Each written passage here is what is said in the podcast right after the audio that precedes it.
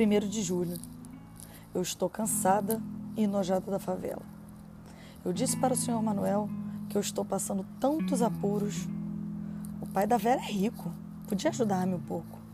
Ele pede para eu não divulgar-lhe o nome no diário. Eu não divulgo. Podia reconhecer o meu silêncio.